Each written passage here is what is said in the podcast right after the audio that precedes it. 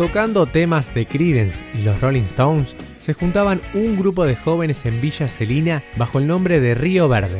Rock y tragedia, un cóctel que comienza y termina con la historia de una poderosa banda de rock. Hoy, en Nacional y Leyenda, Callejeros. Es lo que adoramos y no podemos ver ir y venir. Patricio Santos Fontanet en la voz, Cristian Torrejón en el bajo, Eduardo Vázquez en la batería, Juan Carbón en el saxo y Maximiliano de Herfi en guitarra y coros se juntaron para grabar su primer demo, Solo por hoy, en 1997, año en el que comenzaron a llamarse callejeros.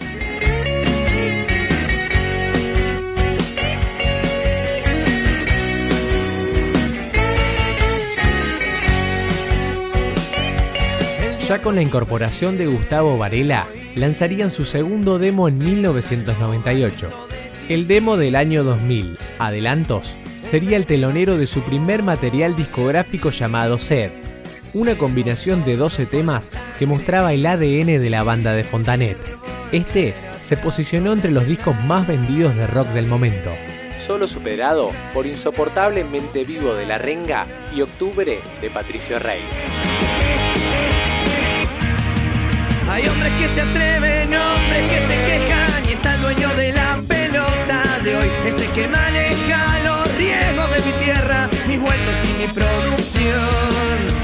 Dos años de gira ponía a la banda en boca de todos hasta la llegada de Presión, su segundo disco del 2003, que llevaba éxitos como Otro Viento Mejor, Imposible y Una Nueva Noche Fría, tema que lideraban la mayoría de los rankings musicales y radios populares del momento.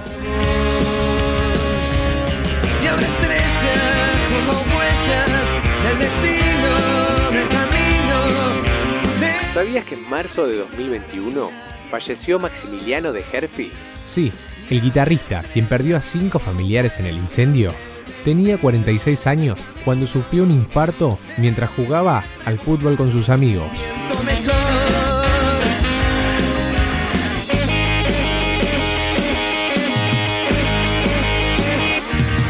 2004, un año clave para el grupo.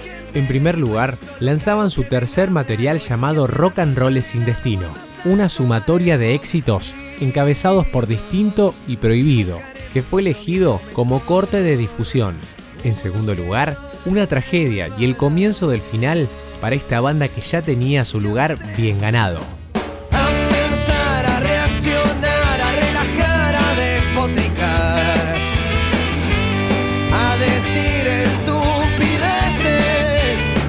30 de diciembre del 2004. Más de 4.500 fanáticos cantaban distinto cuando sucedió lo peor. Un fanático prendió una bengala que luego explotaría, causando el incendio de República Cromañón, uno de los boliches emblemáticos de la época para este tipo de conciertos, ubicado en el barrio porteño de Once. Más de 1.000 heridos y 194 muertos fueron las cifras que sentenciarían al grupo durante los próximos años.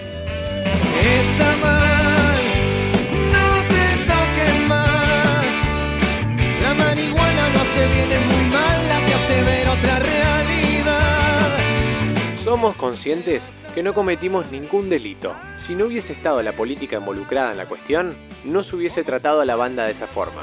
Decía Fontanet en la televisión.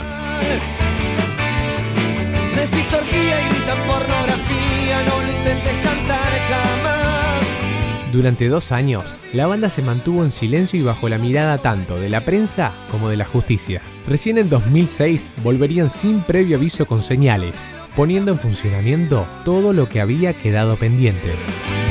No me persigo, porque mucho de lo que está prohibido me hace feliz. ¿Sabías que Frente al Río fue el tema que el pato dedicó a una ex novia? Sí, se llamaba Mariana Silota. Tenía 17 años cuando murió por la inhalación de gases tóxicos en el incendio de Cromañón. Voces solo voces como ecos, el Chateau Carreras tembló en septiembre del 2006, con más de 20.000 espectadores que esperaban también por una pronta resolución favorable en el juicio que condenaba a sus integrantes. De ver un montón de caras y ni una mirada. Dos años más de idas y vueltas hicieron que regresen con Disco Escultura, el disco presentado en el Orfeo Superdomo en julio del 2008. En él se podía escuchar a Guiños como una especie de retrato de todo lo que habían vivido.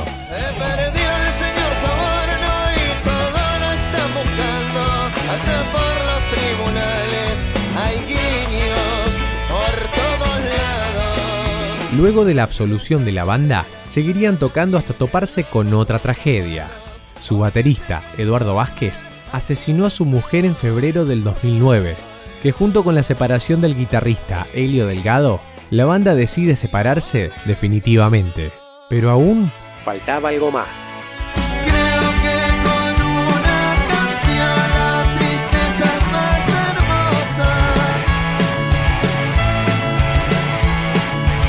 En 2012, condenaron a todos los integrantes de Callejeros a 11 años de prisión bajo la carátula Incendio culposo seguido de muerte. Menos Vázquez fueron liberados en 2014 y otra vez detenidos en 2016. Condena que terminaría en 2019 con el beneficio de la libertad condicional por cumplir dos tercios de la condena.